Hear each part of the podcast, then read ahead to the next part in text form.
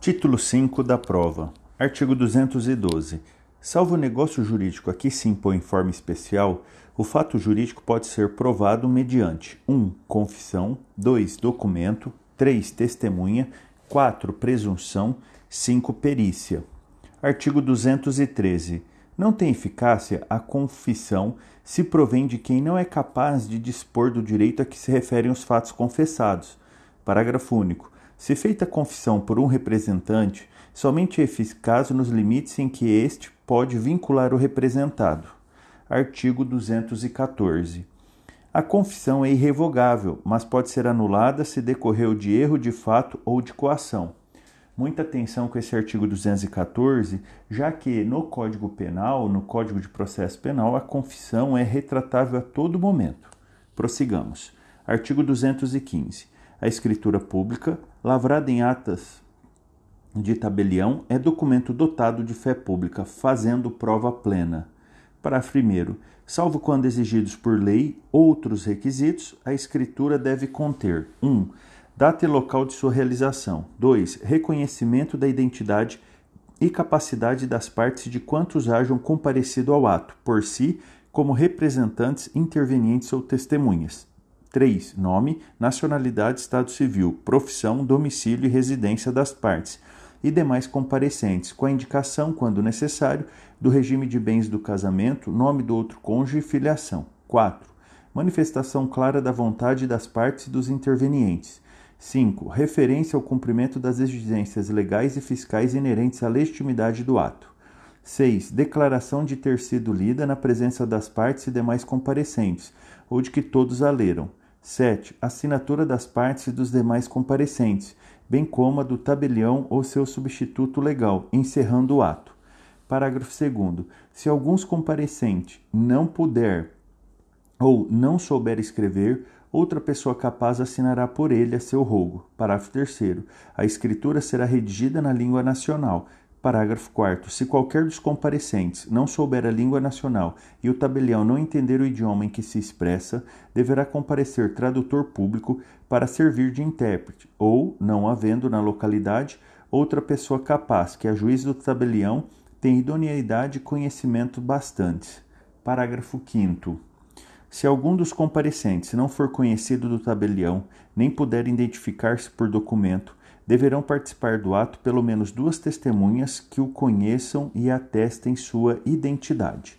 Artigo 216.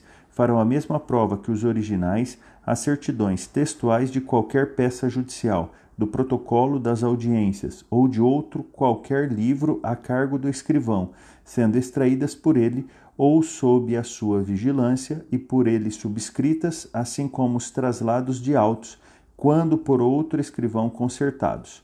Artigo 217. Terão a mesma força probante os traslados e as certidões, extraídas por tabelião oficial de registro, de instrumentos ou documentos lançados em suas notas.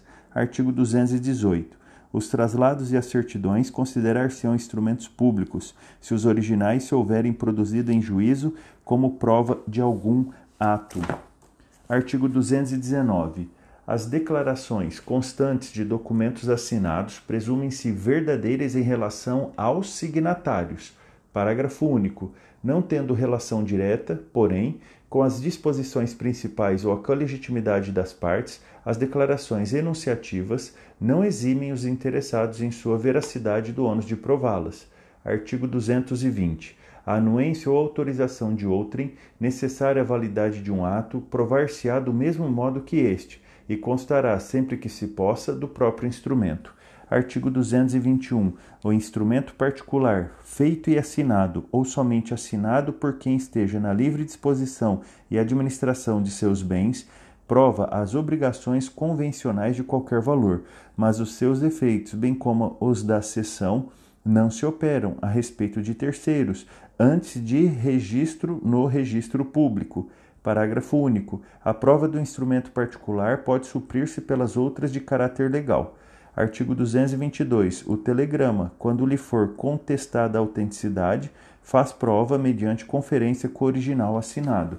Artigo 223. A cópia fotográfica de documento, conferida por tabelião de notas, valerá como prova de declaração da vontade, mas, impugnada sua autenticidade, deverá ser exigido exibido o original. Parágrafo único. A prova não supre a ausência do título de crédito ou do original, nos casos em que a lei ou as circunstâncias condicionarem o exercício do direito à sua exibição. Artigo 224. Os documentos redigidos em língua estrangeira serão traduzidos para o português para ter efeitos legais no país. Artigo 225. As reproduções fotográficas, cinematográficas, os registros fonográficos e, em geral, quaisquer outras reproduções mecânicas ou eletrônicas de fatos ou de coisas fazem prova plena destes, se a parte contra quem forem exibidos não lhes impugnar a exatidão.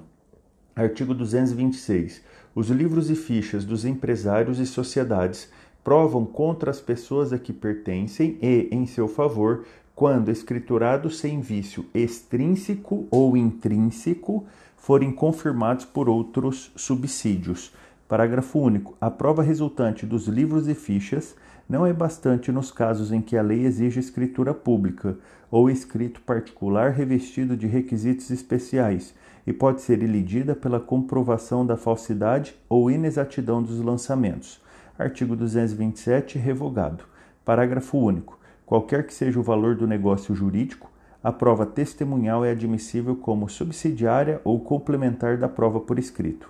Artigo 228. Não podem ser admitidos como testemunhas: 1. Um, os menores de 16 anos. 2 e 3 revogados. 4. O interessado no litígio, o amigo íntimo ou inimigo capital das partes. 5. Os cônjuges, os ascendentes, os descendentes e os, e os colaterais, até o terceiro grau de alguma das partes, por consanguinidade ou afinidade. Parágrafo 1. Para a prova de fatos que só elas conheçam, pode o juiz admitir o depoimento das pessoas a que se refere este artigo. Parágrafo 2. A pessoa com deficiência poderá testemunhar em igualdade de condições com as demais pessoas, sendo-lhe assegurados todos os recursos de tecnologia assistiva. Artigo 229 e 230 revogados. Artigo 231. Aquele que se nega a submeter-se a exame médico necessário não poderá aproveitar-se de sua recusa. Artigo 232. A recusa à perícia médica ordenada pelo juiz poderá suprir a prova que se pretendia obter com o exame. Espero que estejam gostando. Se tiverem alguma dúvida, alguma sugestão, mande um direct para o nosso canal do Instagram, arroba underline memorize. Aproveita para fazer parte da nossa comunidade no Telegram, hashtag Civil é Legal. Muito obrigado, bons estudos.